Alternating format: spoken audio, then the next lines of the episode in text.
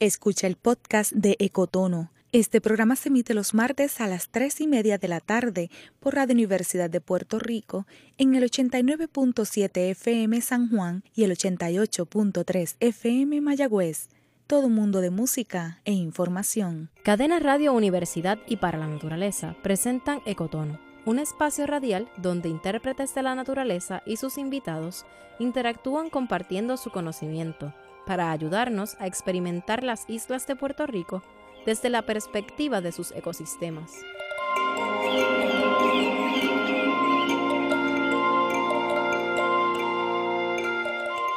Mi nombre es Deborah Rodríguez y soy una voz para la naturaleza. Les doy la bienvenida a Ecotono, un espacio radial en el que los invitamos a escuchar con curiosidad el mundo natural de nuestras islas y a religar sus días con lo que ocurre en él calibren bien sus sentidos y ahora vamos a experimentar la naturaleza de una manera diferente. En todo momento ocurren eventos importantes para la sobrevivencia de quienes cohabitamos el planeta Tierra. Ahora mismo, los árboles están purificando el aire, las abejas están polinizando flores, semillas están germinando, ríos están desembocando en el mar. Las hojas se están descomponiendo y se está formando nutrientes para el suelo. Nuestros corazones están latiendo.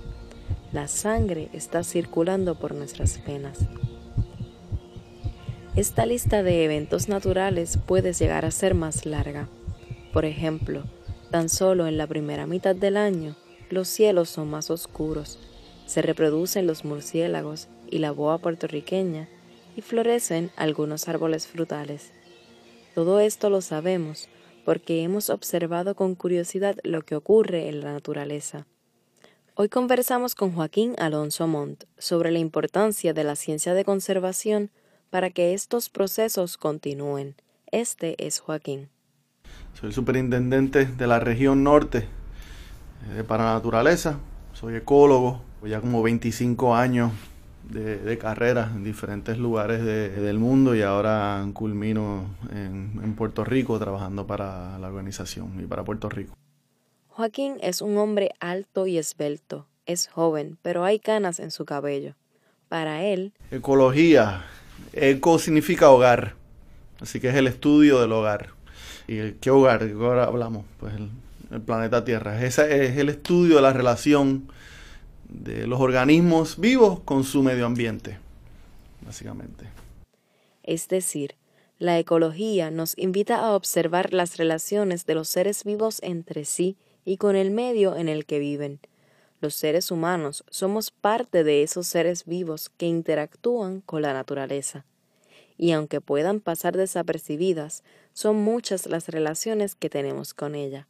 Totalmente, creo que todavía nos, nos falta mucho por entender nuestro rol dentro de la naturaleza, de vernos como parte esencial de, desde ese ecosistema. Y esto pues tiene, esto ya tiene un peso histórico, ¿no? Ya esto tiene un contexto histórico de, de, de, centenarios, ¿no? De hace cientos de años, quizá miles de años atrás, en el que quizá nuestro impacto no se notaba porque no, la población humana no era tanto, ¿no? Ese, eh, así que aunque tuviéramos esa visión egocentrista, quizá los números de la población humana no eran tantos que, ese efecto no se, no se notaba tanto en la Tierra. La Tierra era capaz de, de regenerarse. Todavía los números eran niveles balanceados, ¿no?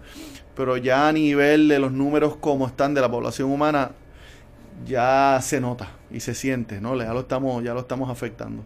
Así que tiene que haber un cambio, no solo en ciencia, ¿no? Sino también tiene que haber un cambio cultural y de conciencia. Eh, para, la conservación. Y de eso es lo que se trata. Pues la ciencia de conservación es añadir eh, a esa receta ese aspecto de cambiar la conciencia también humana.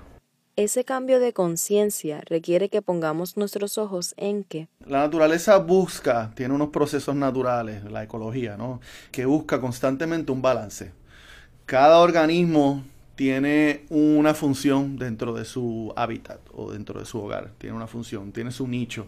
Los murciélagos que comen insectos, los murciélagos que polinizan, la boa que controla ciertas poblaciones de roedores o de los mismos murciélagos, para que tampoco hayan demasiado. Los ríos que bajan de la montaña una cantidad de minerales y nutrientes que se depositan en nuestros valles pluviales, eh, trayendo nutrientes súper importantísimos para la fertilidad de los suelos en las costas los manglares en, las costas, en las áreas costeras, protegiéndonos de, las marejadas. Eh.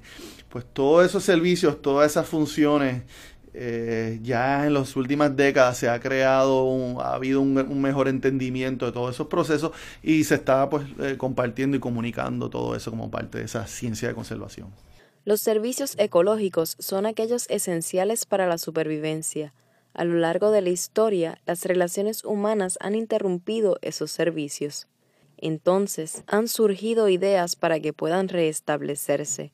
Una de esas ideas es la conservación de tierras y especies, para así evitar que más ecosistemas sean impactados y que ocurra la extinción masiva de especies, incluyendo la del ser humano.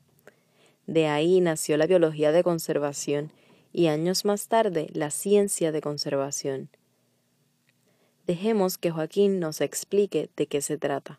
Ciencia de conservación, bueno, ese es más reciente, empezó, empieza todo con, conservación, ¿no? Conservación de, áreas naturales, conservación de biología de conservación. Segunda mitad del siglo XX, 1960, 50 hacia adelante, la población humana explota crece de una manera eh, exponencial.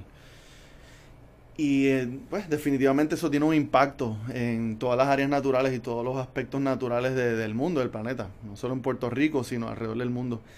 Y se comenzaron a sentir esos efectos, ¿no? De aguas contaminadas, suelos contaminados, suelos dañados, secos, aire eh, con que no, de mala calidad, que afecta la calidad de vida, uno ni siquiera puede respirar, extinción de un montón de especies y esos tipos de especies que desaparecen, que tienen unas funciones importantísimas en el, en el ecosistema, pues nos afectan, desbalancean el ecosistema.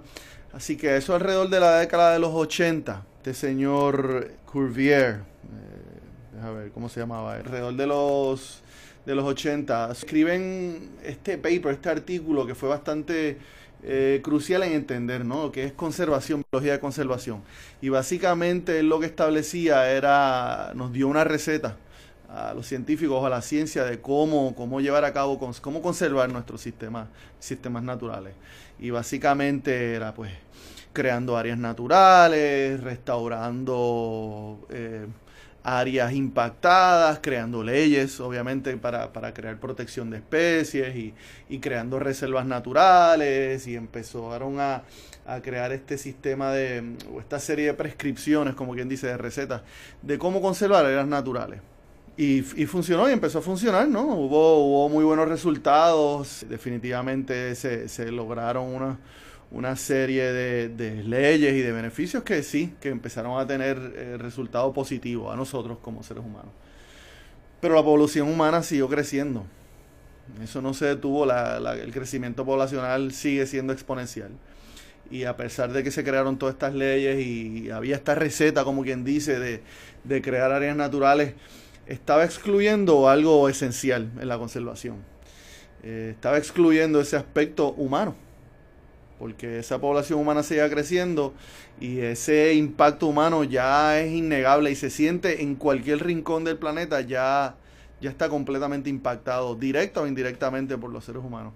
Así que al principio del milenio, eh, esta pareja de científicos, Careiva, Marvier, escribieron básicamente que revaluaron aquel paper, aquel artículo de Zule de los 80 y lo revalúan 25 años más tarde, esa receta, esa prescripción de conservación de biología. Y básicamente eh, notan que, que, en esa receta faltaba un aspecto de, importantísimo. No consideraban a los seres humanos ni el beneficio ni, ni el bienestar humano en esa receta. Y el bienestar humano son los humanos los que están sacando todos esos recursos, estamos extrayendo todo esto de una manera insostenible de los recursos para poder obtener ese bienestar. Así que ellos deciden revaluar, cuando revalúan esa receta de, conservación, le deciden añadir todo lo que tenga que ver con los aspectos sociales de seres humanos dentro de esa receta.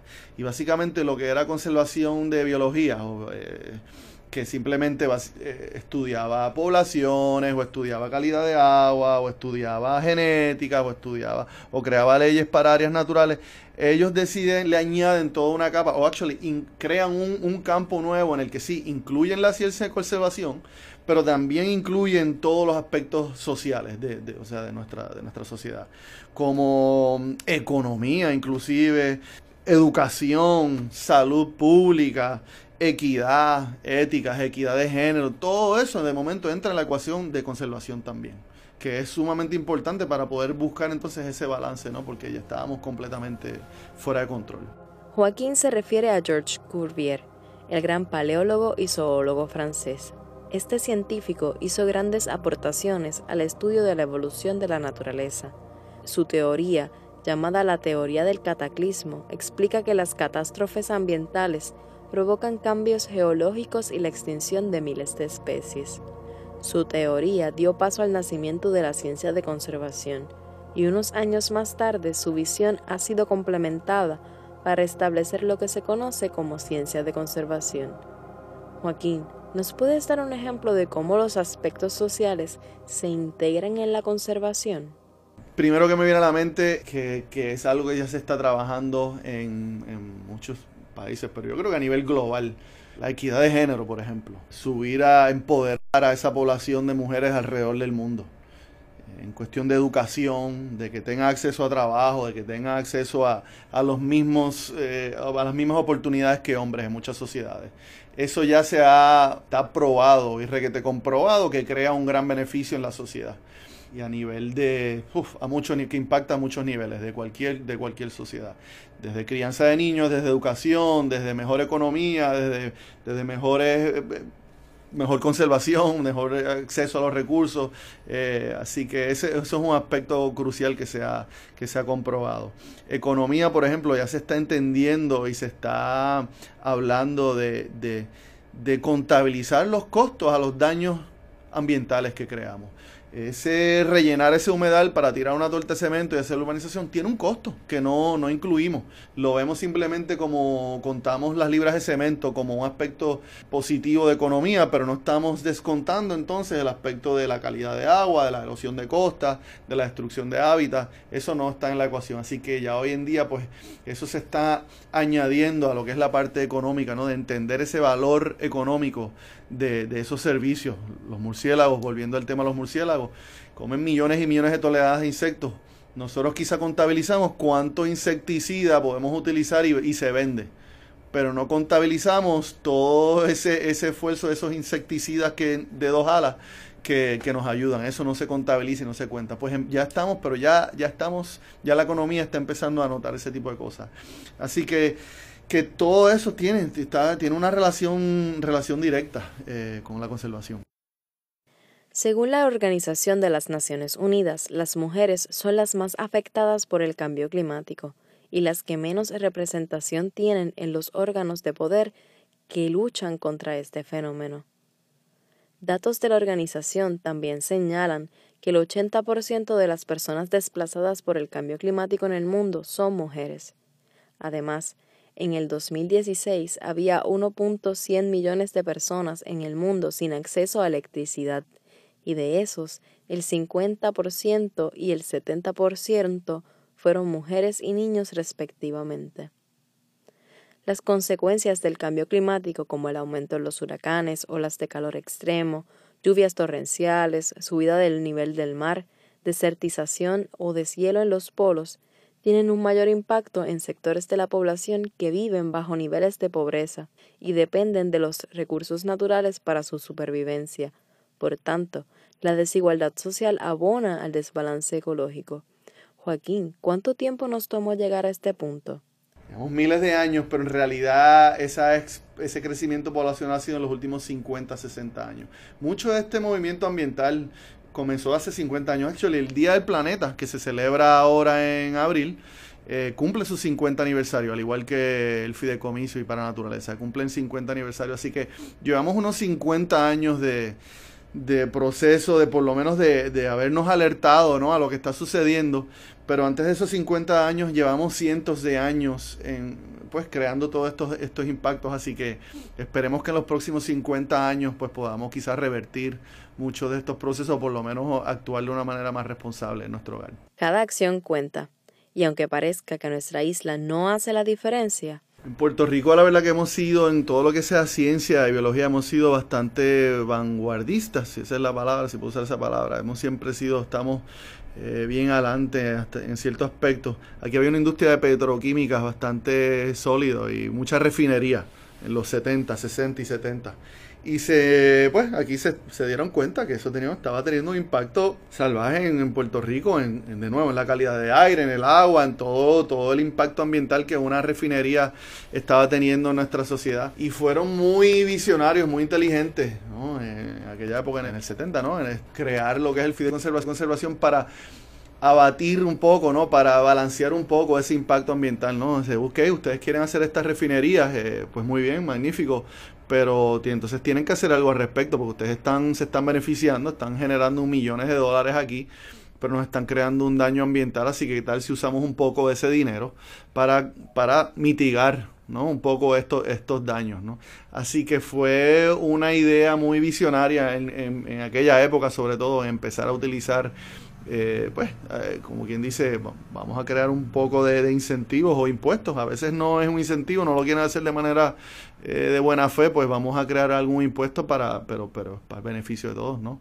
Así que se empezó a crear ese movimiento de conservación de tierras y de terrenos y conservación para mitigar un poco lo que el daño que se estaba haciendo. Así que en esa manera hemos hemos sido bien, bien, sí, bien adelantados, ¿no? Así que y creo que se nota. Hoy en día con todos los resultados, 50 años más tarde el fideicomiso, eh, la misión en los terrenos y la calidad de terrenos y la, la, calidad de agua y los, esos nacimientos de agua que se protegen y esos programas educativos, creo que ha tenido un, impacto. No sé, en verdad no quisiera ni, ni pensar si no, no hubiera existido por 50 años estos esfuerzos, ¿cómo sería Puerto Rico? ¿Estaríamos llenos de refinerías todavía? ¿Quién sabe?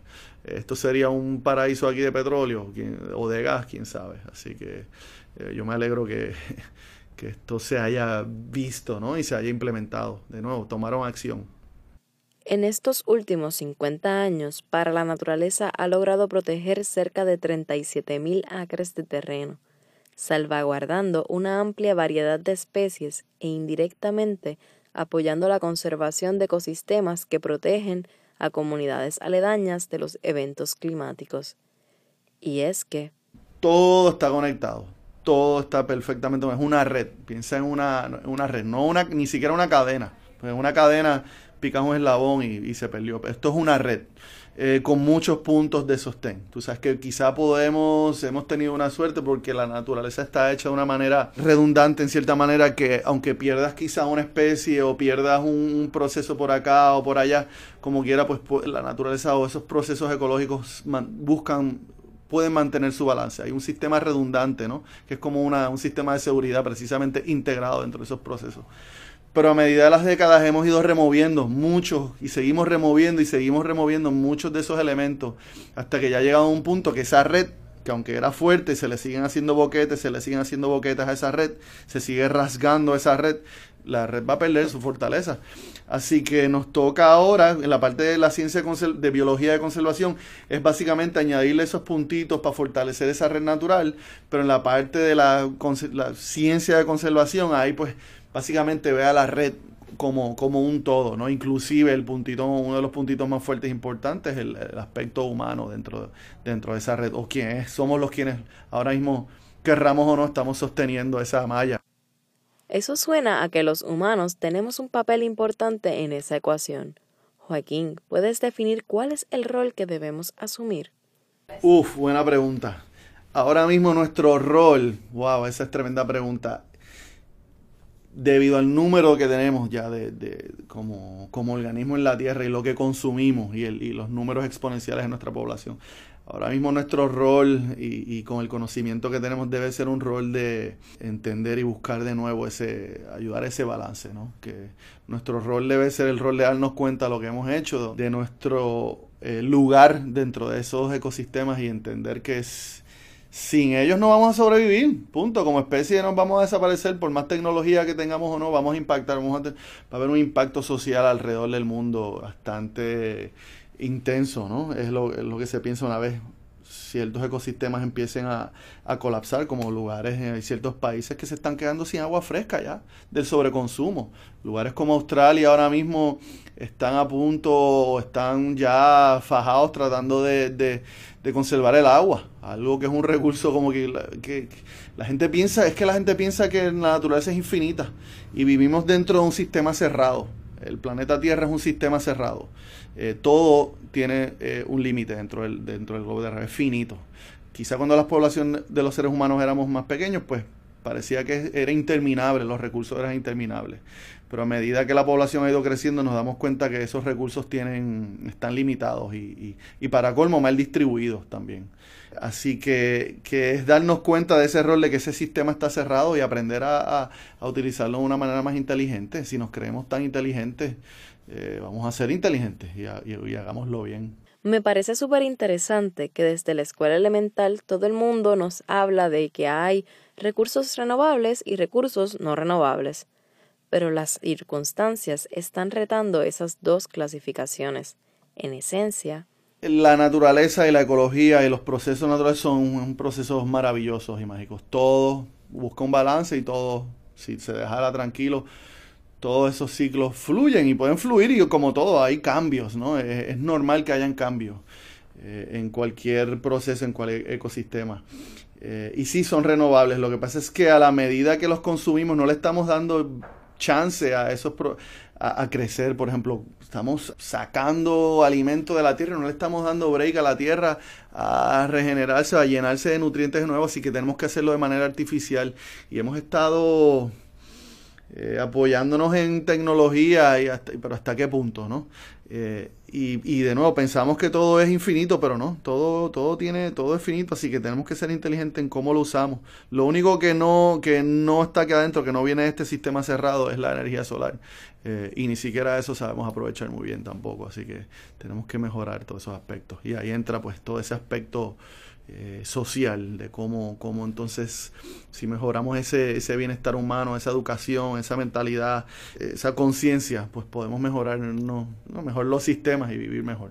Entonces nos lleva a querer mejorar una crisis climática inminente y lo que los científicos han llamado la extinción masiva de especies, especies de plantas, animales y otros seres vivos, incluyendo nosotros, los humanos. Exactamente, exactamente. Voy a empezar por ahí.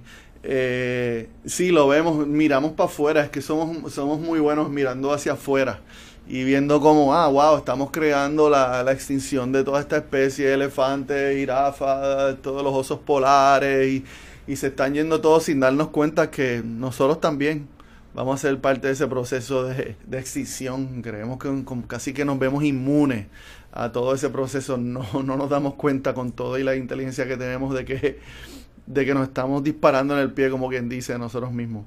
Eh, así que sí, esa ciencia de conservación es crucial para, para entender y mitigar ese cambio esos cambios climáticos que estamos a los que estamos influenciando mucho, ¿no?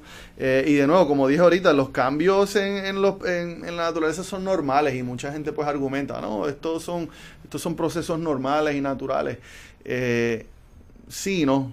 Los cambios sí son naturales y son procesos normales, pero no a la tasa a la que lo estamos haciendo o la que está ocurriendo ahora mismo. Y, me refiero a, a, la velocidad con la que están ocurriendo esos cambios. Usualmente esos cambios ocurren de una manera más o menos constante y suave que le da chance a cualquier ecosistema a recuperarse. O si ocurre un evento natural, que si un meteorito, un volcán, que sí que puede ser bastante drástico ¿no? en el momento, pero usualmente tiene impactos un poquito más localizados y no son a nivel global cuando son tan drásticos, a menos que sea pues el meteorito que cayó, que extinguió a aquella época los dinosaurios, pero en este caso, en este caso ha sido un proceso en cierta manera drástico y no es un meteorito, sino es simplemente sobreconsumo. Es la manera que hemos consumido y seguimos consumiendo eh, recursos de una manera no, no sostenible del planeta y no dándole chance a nuestro hogar a, tú sabes, regenerarse, a recuperarse. Para cambiar esa realidad. El primer paso, ¿no? El primer paso. Crear esa conciencia, crear esa educación, ese entendimiento de, de precisamente de esto que estamos hablando, de los procesos. Y los niños lo entienden súper rápido. Esto cualquier niño tú le explicas esto y lo va a entender súper rápido. Por alguna razón a los adultos se nos hace más difícil entender este tipo de cosas. Así que estamos, dependemos de esos de esa educación a esa generación futura, que son los que van a estar sintiendo y viviendo muchos de estos impactos, ¿no? Así que, y actually ya, ya está ocurriendo. Puedes ver a las Gretas del mundo, a esta, a esta generación de jóvenes tomando acción, saliendo a las calles y protestando porque se dan cuenta. Se habla de ciencia, pero esto no es una gran ciencia, esto no es complicado. Esto es para todo el mundo. O sea, esto se dice ciencia, no podemos pensar, oye, no, es algo complicado. No, ciencia de conservación es simplemente saber que no puedes sacar más de lo que estás eh, dejando crecer. Eso es tan sencillo como eso. Eh, y esa juventud lo está entendiendo, esa educación que ya está eh, implementándose poco a poco está funcionando, lo vemos.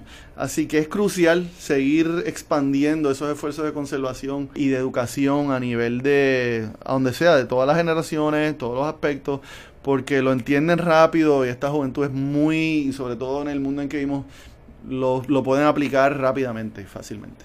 Joaquín habla de Greta Thunberg, joven sueca que ha levantado su voz en múltiples foros para que los líderes del mundo tomen acción ante el cambio climático. A través de las redes sociales, su movimiento ha inspirado a muchas personas, sobre todo a jóvenes estudiantes que, como ella, sienten que deben actuar para asegurar su futuro. This is all wrong.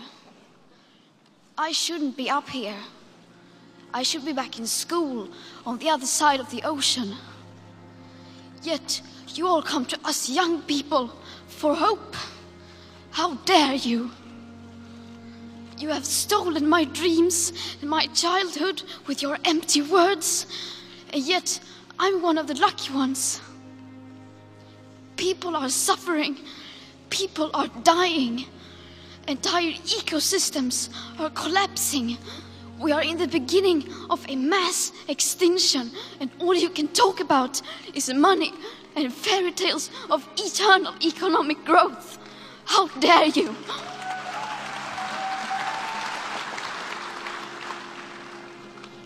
For more than 30 years, the science has been crystal clear.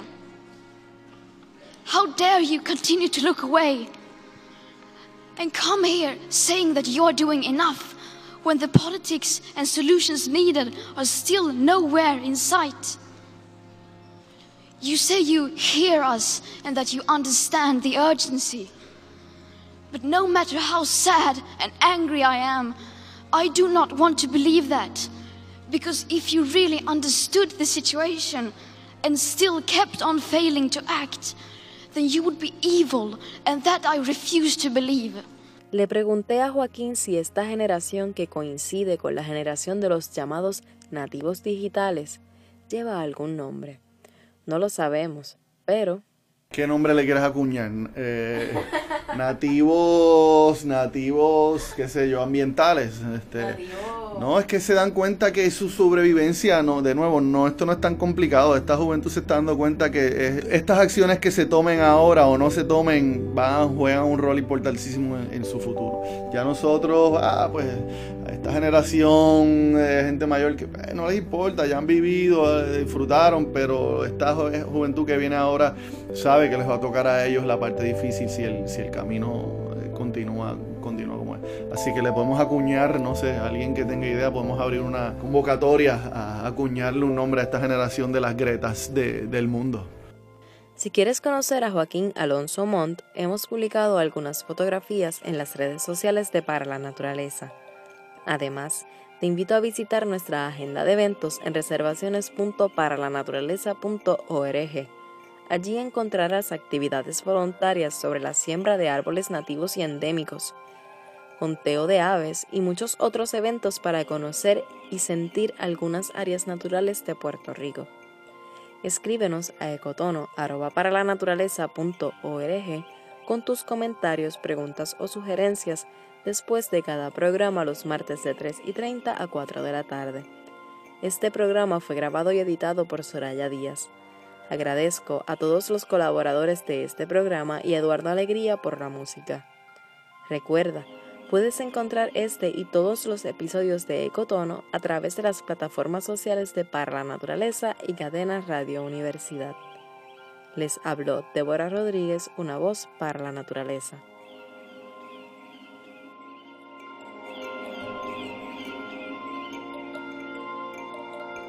Gracias por escuchar Ecotono, un espacio radial donde intérpretes de la naturaleza y sus invitados comparten su conocimiento, ayudándote a experimentar las islas de Puerto Rico desde la perspectiva de los organismos que le dan vida. Todos los martes, desde las 3 y media de la tarde, un programa de Cadena Radio Universidad y para la naturaleza.